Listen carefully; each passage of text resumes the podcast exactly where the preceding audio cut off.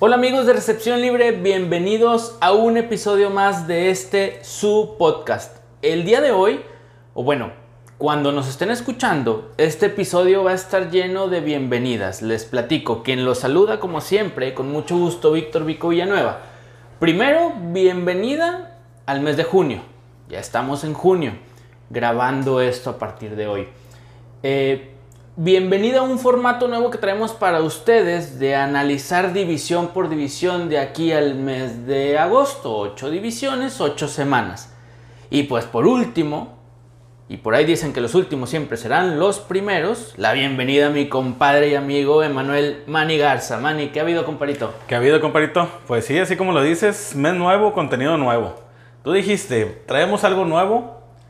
Bueno, puro nuevo aquí. Todo nuevo pura bienvenida. Por Pero eso te la decía, verdad es- había, que, había que dejarlo bien claro, compadre. Pero la verdad es que no, porque nuestros primeros capítulos fue con este análisis. Cuando nadie nos escuchaba, bueno, ahorita tampoco nadie nos escucha, pero lo repetimos. Nos No, gustó no, el formato del año pasado y vamos a repetirlo. Formato nuevo de este año, Así de es. esta segunda temporada Ujú. del podcast. A eso me, a eso me refería. Eh, en esta segunda temporada no habíamos hecho un análisis tan profundo, división por división, como habíamos mencionado, platicábamos de todos los equipos y a la vez de ninguno, de cositas, detallitos. Este, el regreso de Joe Burrow, qué va a pasar con Julio Jones, la novela Aaron Rodgers, etcétera, etcétera, etcétera. Tu Tim compadre Tim que no lo dejamos de lado. Pero creo que ya podemos, con lo que tenemos hasta la fecha, empezar a profundizar un poquito más ya por divisiones, Así que es, es. lo que, a lo que nos vamos a dedicar el día de hoy. Y creo que a muchos de nuestros amigos, eh, seguidores de nuestras redes sociales, amigos en común, amigos del fantasy, les puede interesar mucho porque, aunque no lo crean, fue por sorteo. Y comenzamos con la división en la cual se encuentran los Vaqueros de Dallas, que ya sabemos que mucha afición, compadre. Así es, vamos a comenzar así como dijiste, fue por sorteo y vamos a comenzar con la edición más fuerte del año pasado. Sí, la más fuerte, de abajo para arriba. Claro, claro, claro. Eh, digo, eh, realmente fue fortuna. Eh, sabemos que, que- que, como lo repito, hay mucha afición de los vaqueros en. México, lo hemos dicho innumerables veces, no es un secreto. Eh, pero también es cierto lo que dices. Trae los récords del año pasado que ahorita nos los vas a platicar, pero fue la división más flojita. Sí, ya fuera de sarcasmo y de broma, fue la más flojita el año así pasado. es, o sea, en, en el que el líder y obviamente pasó a playoff, tuvo récord perdedor, ya con eso se dice todo. Ya con eso dices todo. ¿Quién fue este líder al mismo, al mismo tiempo que nos das los, los números del año pasado de esta división? Así el es. este de la Nacional, vamos a El este. aclararlo, sí. Perfecto, en primer lugar y que pasó a los playoffs, como ya lo dije, fue el Washington Football Team con 7 ganados, 9 perdidos, seguidos en segundo lugar por los Gigantes de Nueva York y los Vaqueros de Dallas, los dos con récord de 6 ganados y 10 perdidos. Y al último las Águilas de Filadelfia con 4 ganados, 11 perdidos y 1 empatados. Yeah. Así es como quedó la temporada pasada. Si les parece a nuestros amigos y si te parece a ti, compadre, pues nos aventamos el análisis de los equipos en ese orden. Ok, me y al bien. final decimos nuestras proyecciones de esta división para la próxima temporada. Va, me parece ¿Te muy parece bien. bien? Entonces, empezamos con el Washington Football Team. Va. que fue desde mi punto de vista una sorpresa entre todas las circunstancias que rodearon a esta división, la lesión de Dak Prescott con los Vaqueros de Dallas y demás, pero que pues a final de cuentas se colaron a postemporada y le hicieron partidito a Tampa Bay. Así es, calladitos, calladitos, pero se llevaron esta división y nadie daba un peso por ellos. Eh, en ese partido eh, de postemporada el coreback segundo o tercer coreback de la institución Muy parecido a la, a la cerveza, Taylor Heineke, eh, dio un buen partido. Sí, claro. Pero podemos empezar por ahí a hablar de Washington, de que Heineke no va a ser el coreback inicial o titular de la franquicia. ¿Tú qué crees? No, claro que no. O sea, ahí con la llegada, si quieres, nos vamos con eso. Sí, las incorporaciones de Washington. Incorporaciones de Washington, pues principalmente el coreback pro- este, proveniente de los Dolphins de Miami, Ryan Fitzmagic. Fitzmagic, la barba, llega a este Washington Football Team Así es, con el retiro de Alex Smith. con el retiro de Alex Smith, que fue una de las bajas significativas, que no tuvo tantas bajas significativas el Washington Football Team. Alex Smith y yo mencionaría la de Kevin Pierre-Louis, un linebacker que se fue a los Texans. Y nada más. Se mantienen una buena base y, y ahorita también traes por ahí las, las incorporaciones en el draft. Sí, pues Este, también en la agencia libre se trajeron al, al wide receiver Curtis Samuel, muy bueno de Carolina, ahí para ayudarle a Terry. Yo creo que Sí. es buena incorporación. Sí, sí, sí. Y otro wide receiver, Adam Humphries, de Oh. Titanes. Que yo creo que viene a ser un comité, el tercero en cuestión, porque sí, claro. Curtis Samuel y, y Terry McLaurin van a seguir siendo la, la dupla, eh, digamos, inicial en el juego aéreo de, de Washington. Creo que lo de Curtis Samuel sí vale mucho la pena. Digo, aparte de lo de Fitzpatrick, que, que- que para mí es una bomba para Washington. Claro, claro. Porque tuvo la mejor temporada que yo le recuerdo.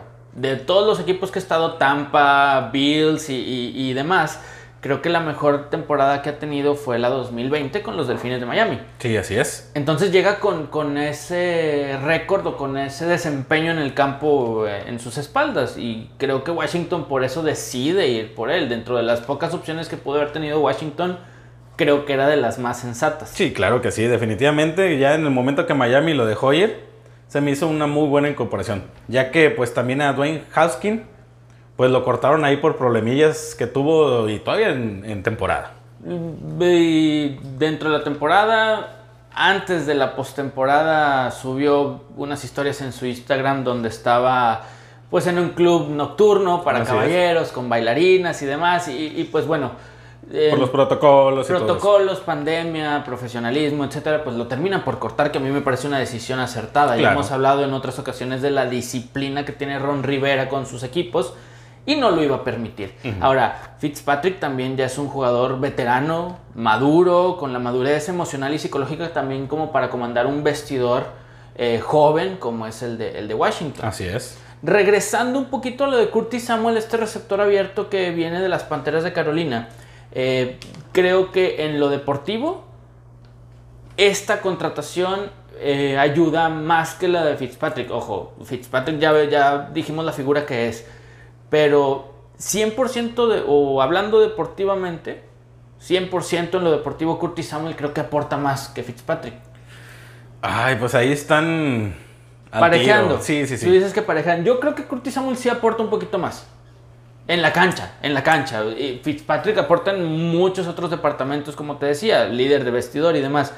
Pero le viene a quitar, como bien decías, a, a- a Terry McLaurin el, el peso a un receptor joven, de ser el receptor número uno y de que todas las bolas iban a ir para él. Curtis Samuel ya por lo menos va a desviar la atención. Sí, un poco más, claro que sí. Pero igual, yo creo que, o sea, sí, yo creo que todos nos, nos enamoramos o algo así a ver a Heineke en el juego. Sí. Pero yo insisto que necesitaba esta incorporación, un coreback ya comprobado, vaya. Sigue en el roster eh, uno de tus favoritos, eh, Antonio Gibson, en el juego terrestre. Así es, pues fue líder eh, en ese ámbito. Tuvo 170 carreos para sete- 795 yardas y 11 anotaciones. Por ahí, digo, las alternativas por tierra no son tan rimbombantes, pero Peyton Barber puede jugar también ahí algunos snaps por partido. Lamar Miller, que hasta hace dos o tres años era running back tal vez top 10 de la liga con los Tejanos de Houston, por allá anda ahorita en el roster también de Washington. Es decir, Antonio Gibson no está solo, pero sí es el claro favorito para tener el running back número uno. en Sí, este ahí equipo. está McKinsey también, que McKinsey, hizo ahí un buen papel la temporada pasada, pero yo creo que, de hecho, este Ron Rivera acaba de declarar que él siente que Antonio Gibson va a ser utilizado como en su tiempo utilizó él a Christian McCaffrey.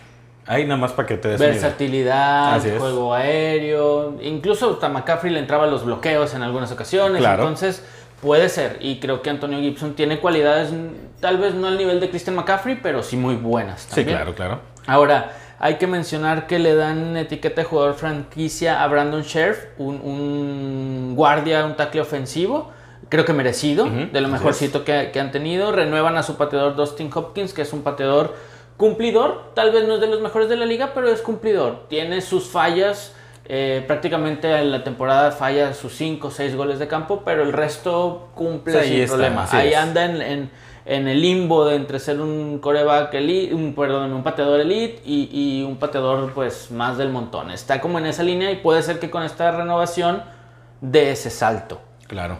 Y por insistir, lo de Ron Rivera que iba a seguir este, disciplinando un equipo que traía muchos problemas. Si recuerdas el año pasado extra cancha también. Claro, claro. Y sus incorporaciones de draft, Manny. Tien- tenemos que, a mí- para mi punto de vista, eh, Washington hace buenas elecciones. Así es, en la primera ronda, en su pick 19, eligieron a James Davis, que viene siendo un linebacker. Ah, ya sabemos que esa defensiva necesitaba ayuda. En su segunda ronda, también el pick 19, la segunda ronda. Sammy Cosmi es un tackle ofensivo. En tercera ronda, Benjamin State Just es un corner. Ok. Diami Brown en la tercera ronda también tuvieron ahí, porque la anterior fue un, un cambio, un Un trade. cambio, sí. Eh, un wide receiver, al que ya mencioné, Diami Brown. Y continúale si quieres con la cuarta. Pues mira, la cuarta me parece interesante que es John Bates porque es un ala cerrada, es un tight end. Ajá.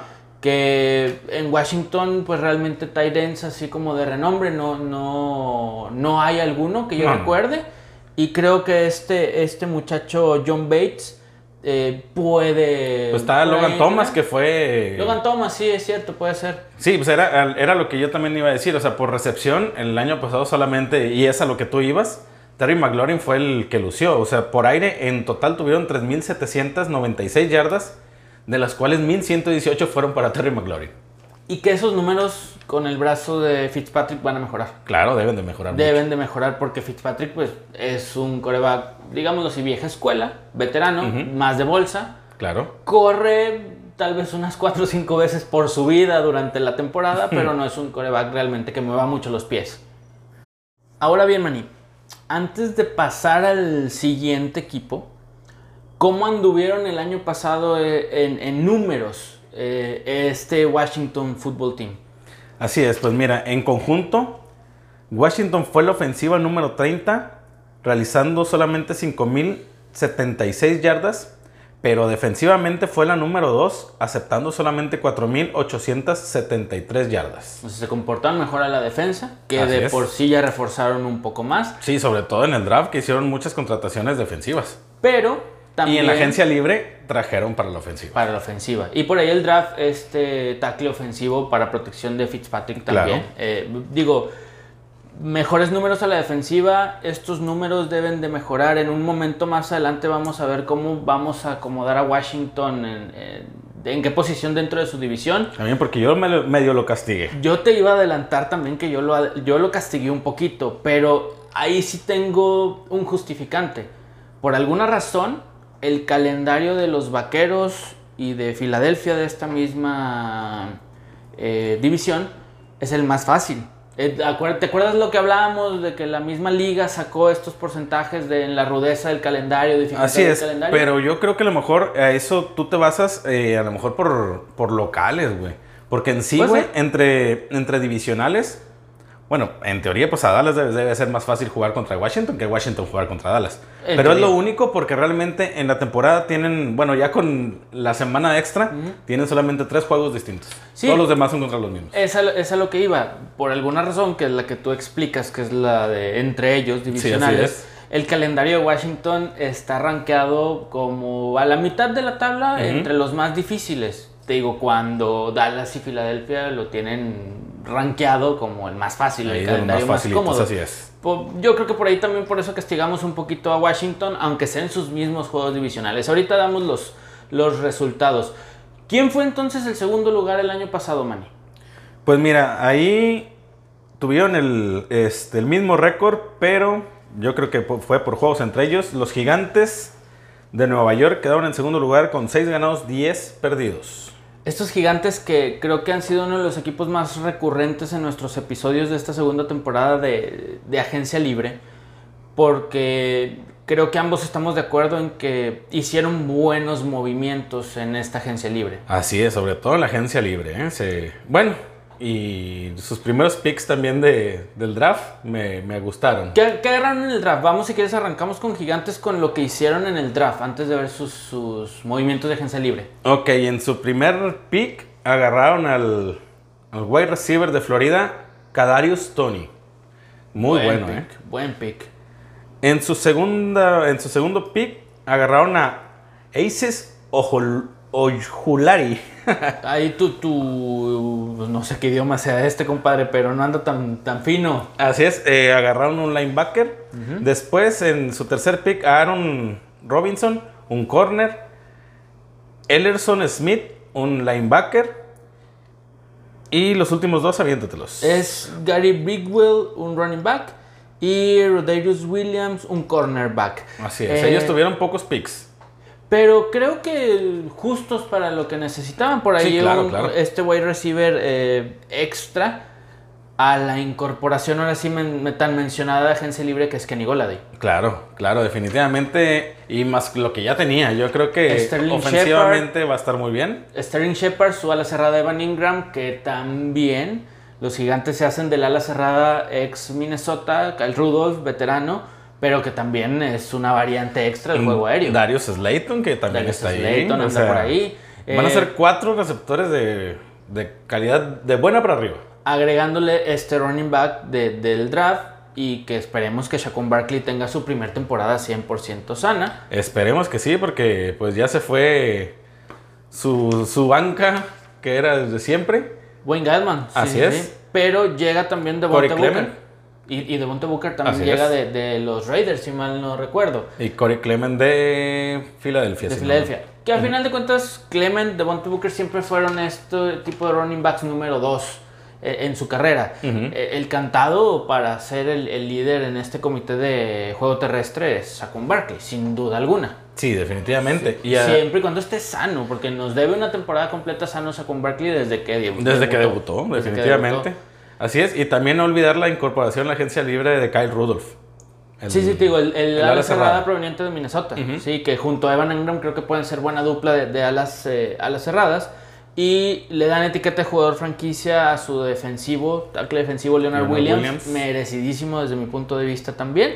Eh, Mike Lennon llega procedente del coreback sustituto de Jaguares, digo, con la incorporación a Jaguares de Jacksonville de Sunshine, de, de soleado, este, creo que pues ya, ya no cabía Glennon. Se queda el bigote y soleado Sí. en, en Jaguares y Glennon viene a hacerle sombra a Daniel Jones, que ya lo hemos dicho eh, varias ocasiones, Lo tiene que, tiene que despertar. Ocupa a alguien que le esté ahí picando las costillas, definitivo. ¿Quién, quién sale que tú creas que es así como de lo más eh, significativo de gigantes? Permíteme. Yo traigo tal vez Ty Davis, un corner que se va a los Texans. Sale este, Kyle Fackrell también, un linebacker que se va a los Chargers. Y el veteranazo coreback, también coreback sustituto Colt McCoy, McCoy, que se va a Cardinals. Definitivo. También hacer como que ahí nada más práctica y vestidor eh, en Arizona, que ya cuando lleguemos a esa a esa división va a estar bueno el encontronazo y va a estar bueno el agarrón. Eh, este año va a haber una mejora sustancial, creo yo, en Gigantes. Mucha. Ofensivamente debe de haber bastante.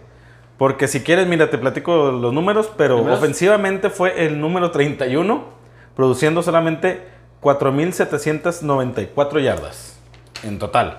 Ahí, si tú ves, eh, por tierra corrieron 1.786 yardas y por recepción fueron 3.336. Si ves, es una diferencia muy abismal, sobre todo por aire.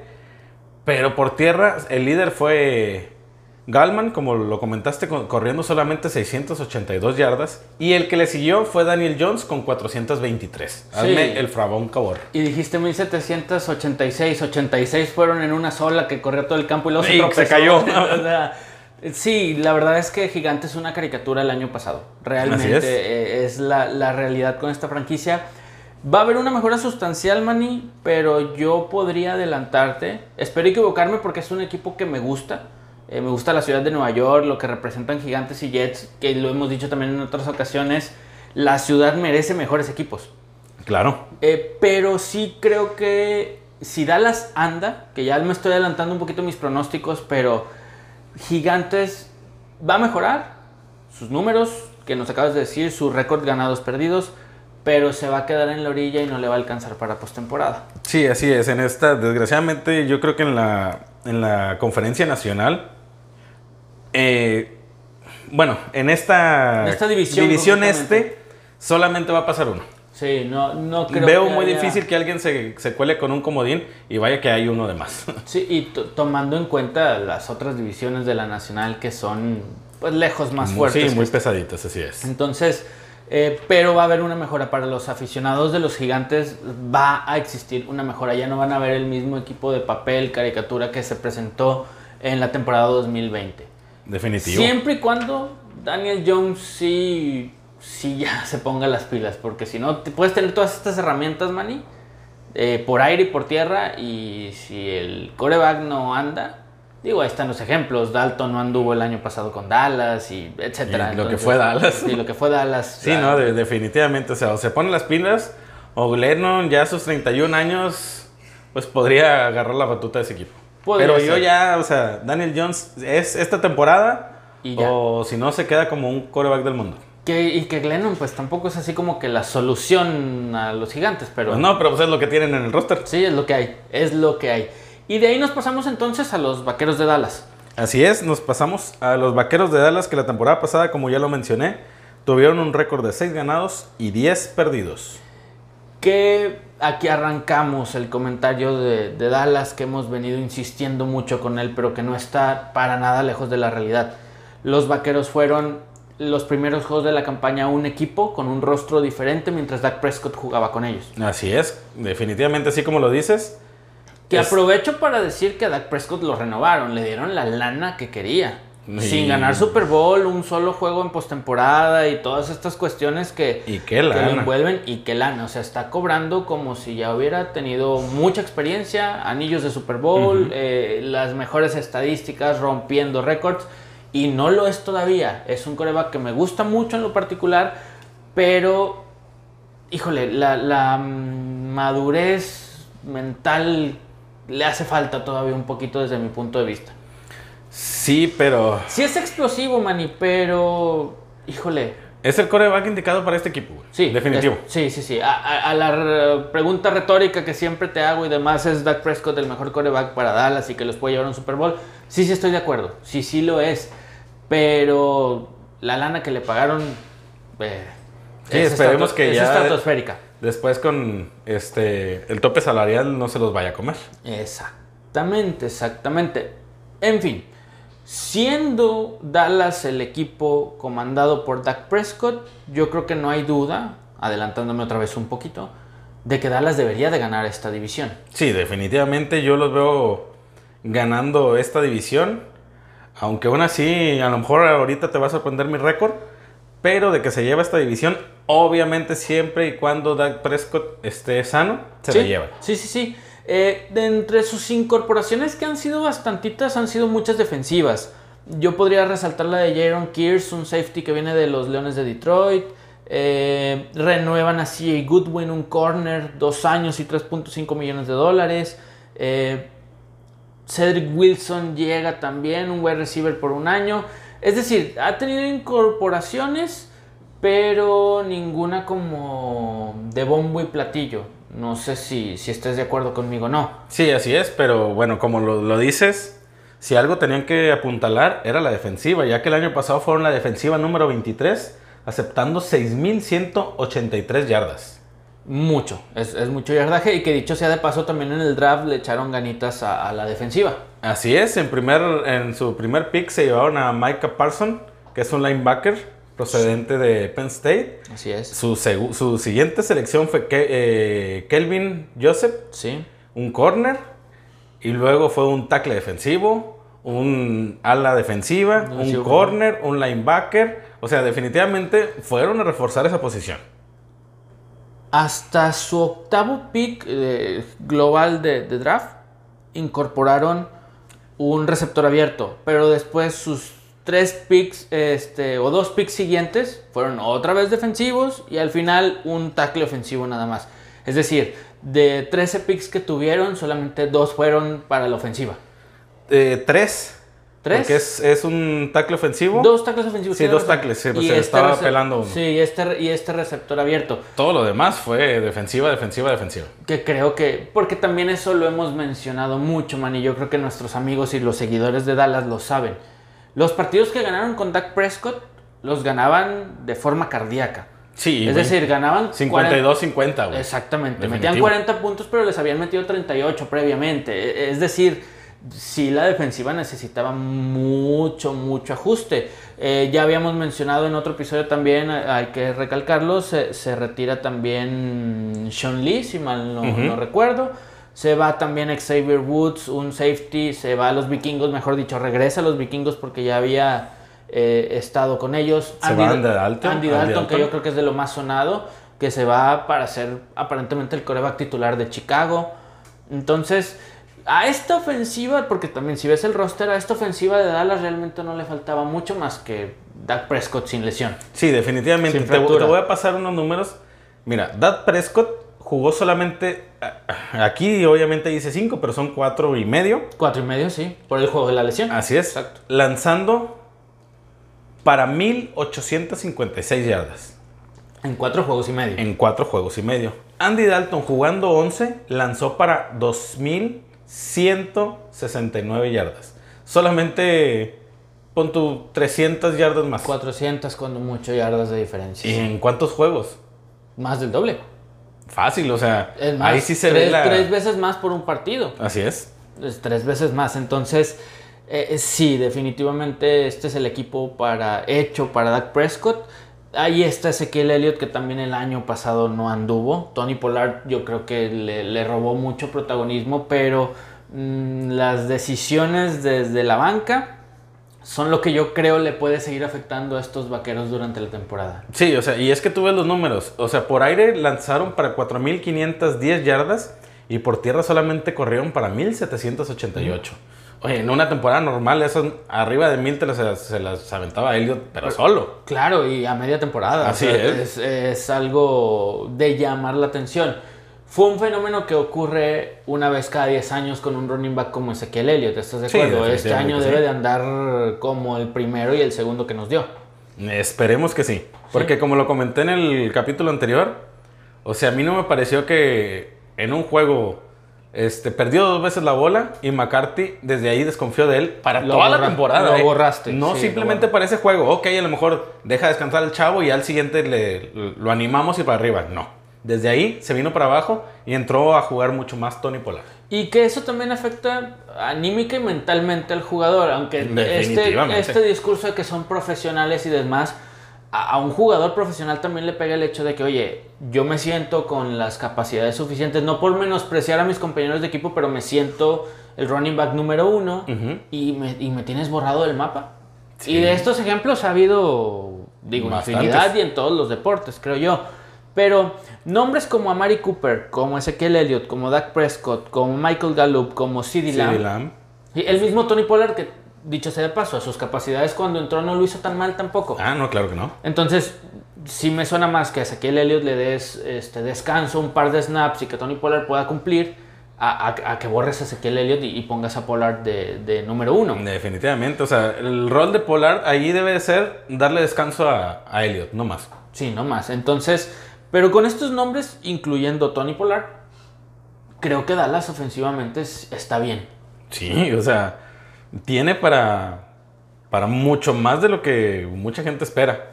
Y más de lo que yo también espero. Sí. Que eso sí te adelanto, como ya dije, lo veo como líder de esta división. Sin lugar a dudas, estoy de acuerdo contigo. Ya no hemos dado nuestro récord, pero digo, ya más o menos los, los amigos que nos están escuchando se dan una idea de cómo van a estar acomodados estos equipos por lo que les empezamos a platicar.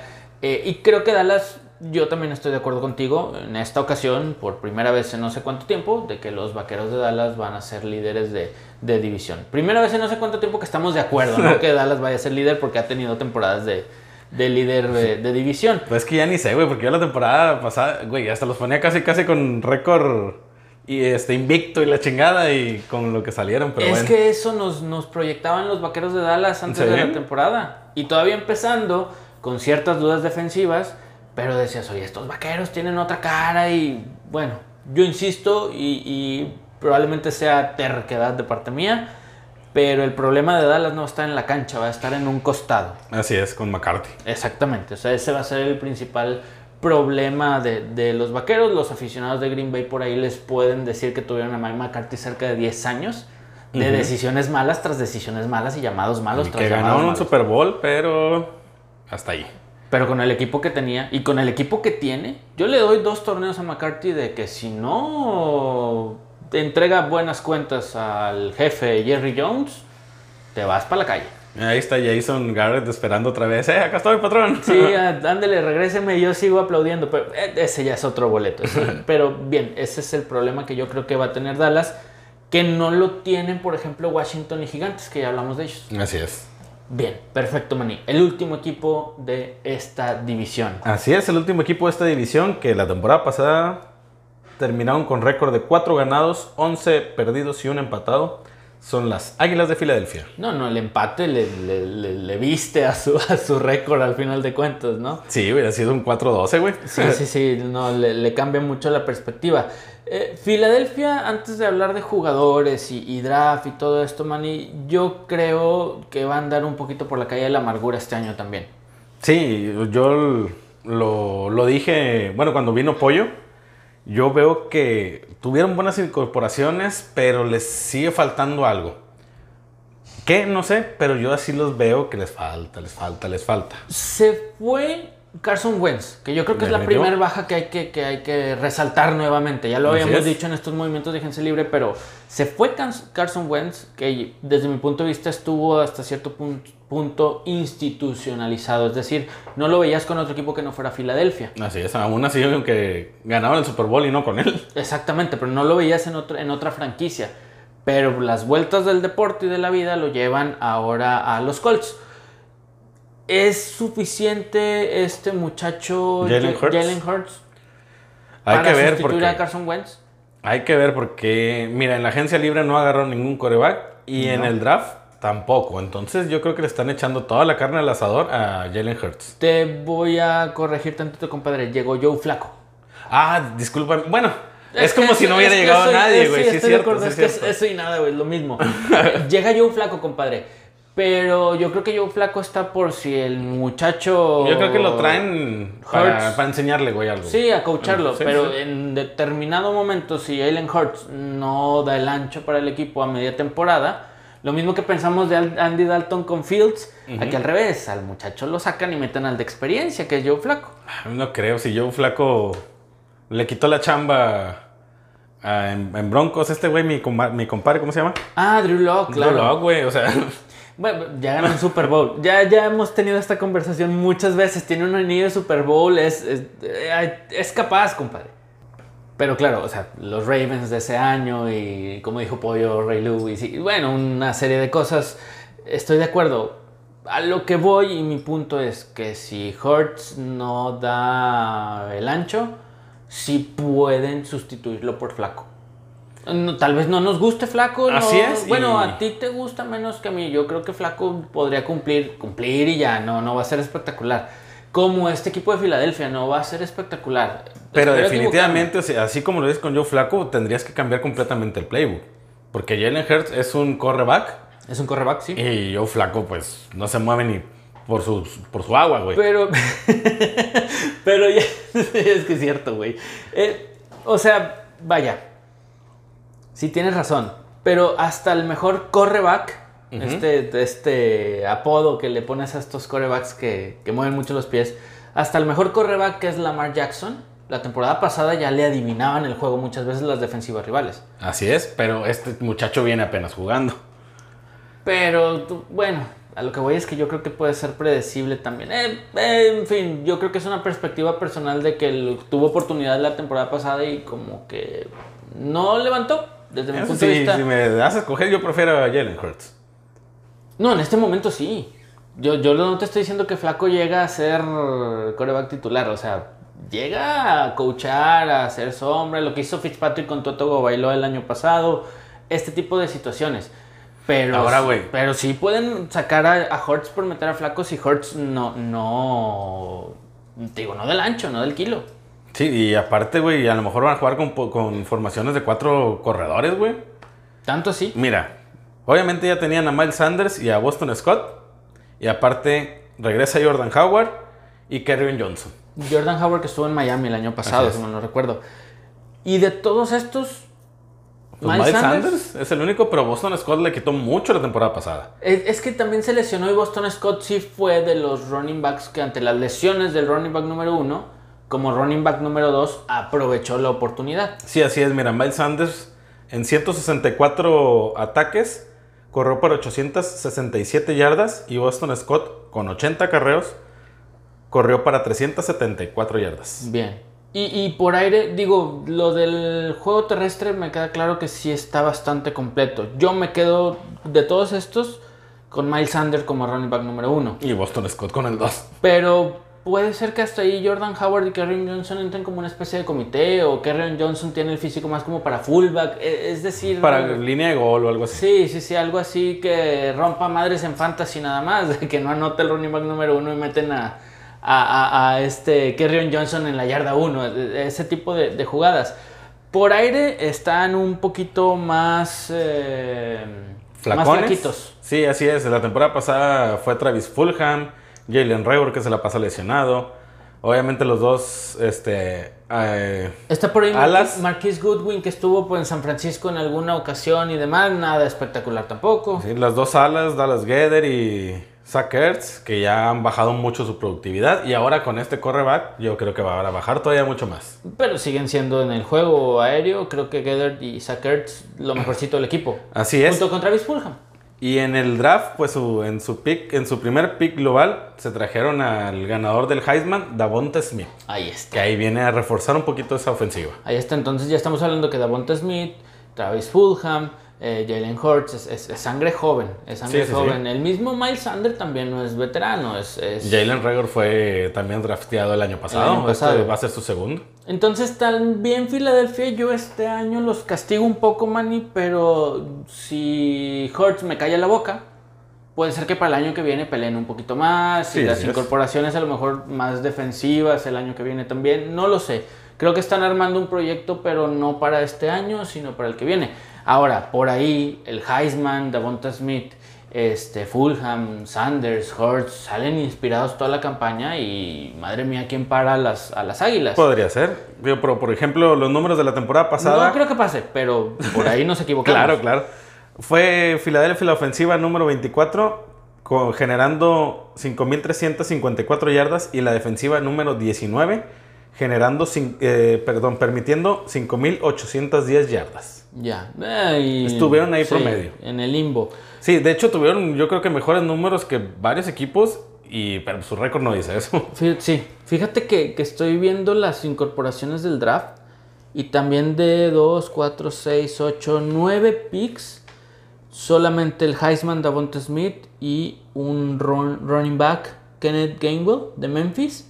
Y el resto son defensivas. Ah, un centro, el centro El de centro, Alabama. así es, Que yo que creo fue que su segundo pick. Era de lo mejorcito que había. Así es. Sí, ante, no recuerdo si fue cambio o el retiro de Kelsey, que era el centro. Sí. El hermano de Travis Kelsey, que era el centro de estas águilas. No sé si siga por ahí o se retiró, pero me llama la atención esta incorporación del centro. Entonces estamos hablando que de nueve, de nueve picks, seis defensivos. Sigue- sí, sigue en el roster este Jason Kelsey, que es el, el hermano de Travis Kelsey que ahorita mencionabas. Bueno, probablemente Jason Kelsey pueda jugar, que ya lo ha hecho, si mal no recuerdo, como tackle ofensivo. Tackle, también. un guard, Sí, así es. Sí, como guardia también.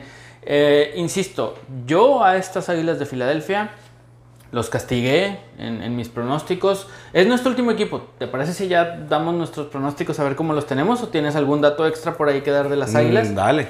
Bien, Eh, mira, yo para este próximo año pongo a Dallas de líder con un récord de 9 ganados, 8 perdidos, es decir, parejito, parejito. Yo también lo tengo de líder, como lo mencioné, pero en mi simulación de ganados y perdidos de toda la temporada me dio con récord negativo de 8 ganados, 9 perdidos. Vea, te dio récord negativo. Al- Ujú. al, al revés de lo que yo tengo, está en el limbo un partido más, un partido menos, Manny. Pero sí coincidimos de que Dallas va a ser líder divisional. Así Eh, es. En segundo lugar, tengo a los Gigantes de Nueva York con un récord, también récord negativo, pero mejor que lo que han tenido los últimos años de 7 ganados y 10 perdidos. Igual a mí me salió 7 ganados, 10 perdidos en segundo lugar. Ahí, ahí andamos más o menos. Y al final, o tercer y cuarto lugar, los castigados de esta división, Filadelfia lo pongo en tercer lugar con 5 ganados y 12 perdidos, muy castigado. Y a Washington lo pongo en último lugar con 4 ganados y 13 perdidos. También castigado. Yo a Filadelfia lo tengo junto con, con los gigantes en 7 ganados, 10 perdidos. Y a Washington lo dejo en cuarto lugar con 6 ganados y 11 perdidos, pero esperando que me den una sorpresa a mí ese equipo de Washington. Yo también. Es que, ¿sabes qué? Que mínimo se cuele a segundo lugar. Es que, ¿sabes qué? Los tres, los tres, eh, vaya, dejando de lado a Dallas, que es el... Ya estaba más armado, güey. Sí, más decir. armado, renovado Dak Prescott, sano Dak Prescott, es el candidato natural este año a ganar la división. Así es. Pero el proyecto que trae Gigantes, el proyecto que trae Washington, ahorita que analizábamos un poquito a Filadelfia, que tal vez no para este año, pero por ahí, como dice Manny, dan una sorpresa y, y pueden andarle sacando un susto a Dallas. Y más Dallas que otro enemigo aparte de su head coach que pueden tener los vaqueros es la presión mediática. Es decir, Dallas pierde dos o tres partidos seguidos y todo mundo alrededor del NFL vamos a empezar a hablar A señalar, a a señalar. señalar que ya ves, para qué tanta lana Prescott y demás, y eso también es una presión extra. La Sí, presión mediática de afición y de medios para los vaqueros cuando las cosas no marchen tan bien en la temporada va a ser el doble de exigente que si no marcha bien Gigantes, que si no marcha bien Washington o Filadelfia. Definitivo. Entonces yo Y hay también que espero- recordar la, la apuesta que tú mencionaste la semana pasada, de que McCarthy es, en Las Vegas están dando que puede ser de los primeros dos en ser despedidos. junto con Joe Gruden de los Raiders. Y, digo, por algo anda también por ahí. No somos los únicos, Manny, que, que pensamos que McCarthy como que no es el Así ideal. es. Claro, hablas otra vez a Jason Garrett o a quién traes. Es que esa es la otra incógnita. ¿A quién te puedes traer? Tendrían que ser realmente un escauteo profundo. Los eh, gerencia general de, de Dallas para ver a- con quién ¿A quién? sustituyen a Así McCarthy. Que si yo fuera ellos, desde ahorita ya estaría viendo quién. Porque Claro, claro. Si yo fuera ellos, ¿verdad? Pero yo no soy ellos, entonces su problema no es el de nosotros. Que se la pellizquen ellos. Sí, compadre, creo que ha sido, salvo tu mejor opinión, una división hasta cierto punto un poquito fácil de digerir y de analizar. Así es, entre comillas, sí, por todas las incorporaciones que hubo en estos equipos, ¿Sí? que vienen realmente medio a revolucionarlos. Reestructurándose, sí. Pero sí, o sea, no hay mucho, mucho más que agregarle. Ojo, repito, estamos en junio. Esto es con la tendencia del año pasado y lo que se ha movido en agencia libre y draft este año.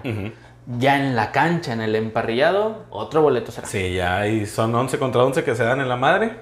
Y ahí gana el hasta el de mentalidad más fuerte. Exactamente. Compadre, nuestro sorteo para el programa de la próxima semana, ¿qué nos arrojó? Nos arrojó que la próxima división a, analizar va a ser la, la norte de la nacional. Perfecto. División de Minnesota, Leones de Detroit, Green Bay y Osos, Osos de de Chicago. Es. Perfecto. Esa está un poquito más sabrosa Está que esta. está buena.